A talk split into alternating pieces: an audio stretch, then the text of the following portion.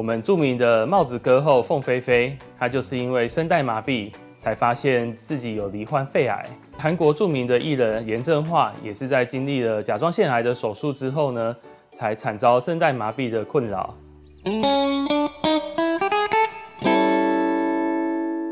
三分钟医学堂，让你更健康。我是耳鼻喉科陈伟格医师。今天要跟大家谈的是声带麻痹与自体脂肪的声带注射。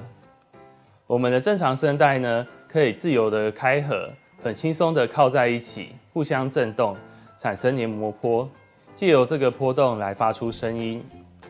但是有些人呢，可能因为癌症的关系，或是经历了一些重大的手术，病毒感染导致声带麻痹。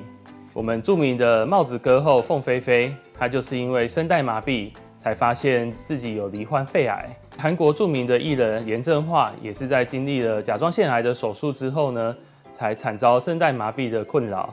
声带麻痹的病患呢，他有一边的声带就无法动弹，所以当声带开合的时候，它就无法完全的闭合，导致声门会有有一个小小的缝隙，那空气就会从这个缝隙当中漏出，导致于我们讲话的时候会漏风，会比较费力，无法持久，甚至音量无法提高。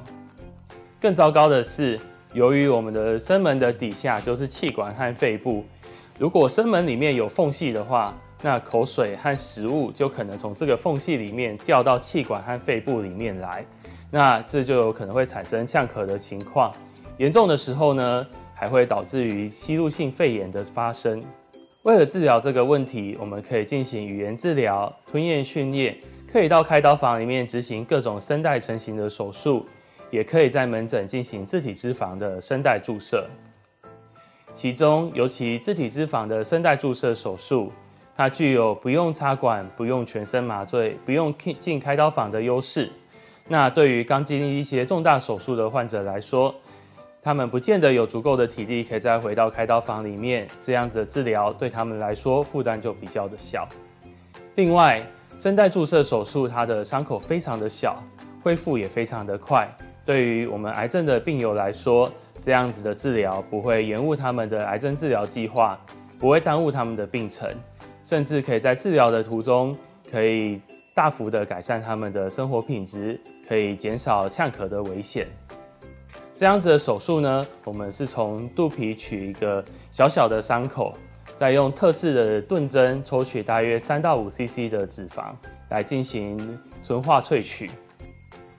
我们会尽量保留生长因子与脂肪干细胞。肚皮的伤口非常的小，它大约只有零点三公分左右，并不需要做缝合的动作。之后呢，我们会再用特殊的技术，利用内视镜去做导引，非常精确的把这个脂肪注射在声带里面。经过注射之后，声带的缝隙就会被填补起来。之后我们讲话就会变得比较轻松，也比较不会呛咳了。这样的手术大概会需要花二到三十分钟左右。手术的两天内是不能讲话的，要跟亲朋好友说。大概开完刀的两个礼拜之内，讲话会有一点点卡卡的，请大家不需要担心。手术的两周后，声音会有所改善。这样子的手术，如果术后配合语言治疗，让大家来更熟悉崭新的声带，治疗的效果会更好。